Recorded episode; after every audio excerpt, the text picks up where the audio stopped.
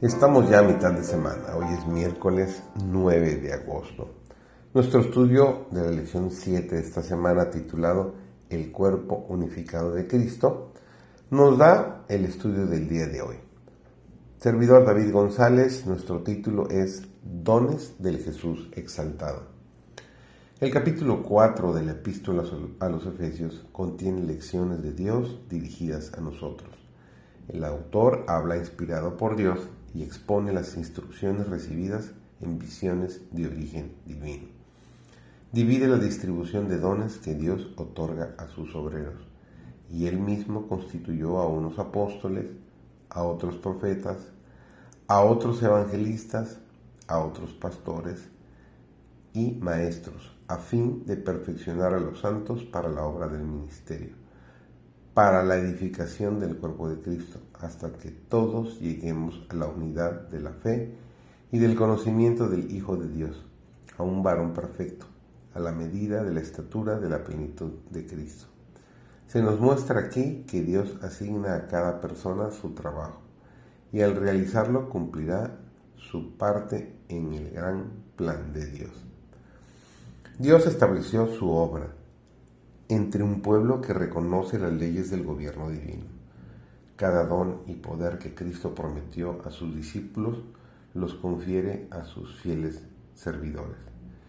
Y aquel que otorga capacidades mentales y confía talentos a los hombres y mujeres que le pertenecen por creación y redención, espera que estos talentos y capacidades aumenten por el uso. Cada talento debe emplearse en bendecir a otros y así traer honra a Dios. Al mandar a sus ministros, nuestro Salvador dio dones a los hombres, porque por su medio Él comunica al mundo las palabras de vida eterna. Tal es el medio que Dios ha ordenado para la perfección de los santos en el conocimiento y la verdadera santidad. La obra de los siervos de Cristo no consiste simplemente en predicar la verdad, sino que también han de velar por las almas, como quienes han de dar cuenta a Dios. Deben reprender, corregir, exhortar con paciencia y doctrina todos los que han sido beneficiados por las labores del siervo de Dios deben, según su capacidad, unirse con Él para trabajar por la salvación de las almas. Tal es la obra de todos los verdaderos creyentes tanto los ministros como el pueblo. Deben tener siempre presente ese gran objeto, tratando cada uno de ocupar su puesto debido en la iglesia, trabajando todos juntos en orden, armonía y amor.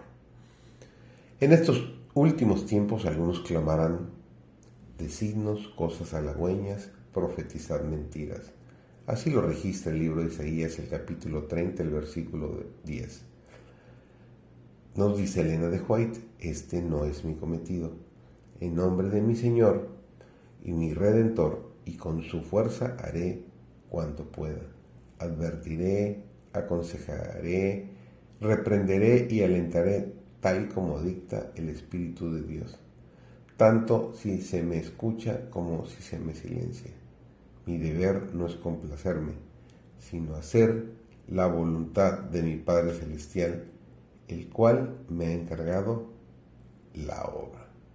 Que el Señor te acompañe en tu camino durante todo el día de hoy.